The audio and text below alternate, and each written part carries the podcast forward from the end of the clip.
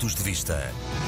No âmbito da eleição da Assembleia da República, que deverá decorrer a 30 de janeiro de 2022, os eleitores residentes no estrangeiro devem verificar e, caso seja necessário, atualizar a morada associada ao cartão de cidadão, podendo fazê-lo presencialmente ou online. Essa verificação é essencial para garantir que o direito do voto no estrangeiro possa ser exercido sem qualquer constrangimento.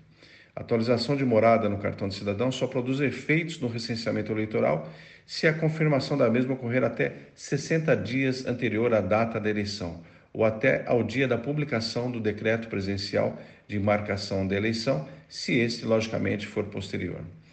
É, no site www.eueleitor.mai.gov.pt, os cidadãos podem obter a chave móvel digital associada ao seu cartão de cidadão e, após o registro, consultar a morada.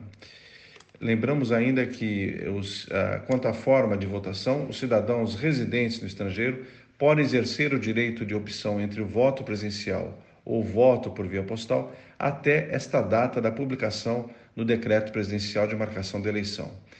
Presencialmente, junto da respectiva comissão recenseadora, na rede consular da embaixada ou posto consular. Caso o eleitor não exerça o seu direito de opção, terá que votar por via postal. Pontos de vista.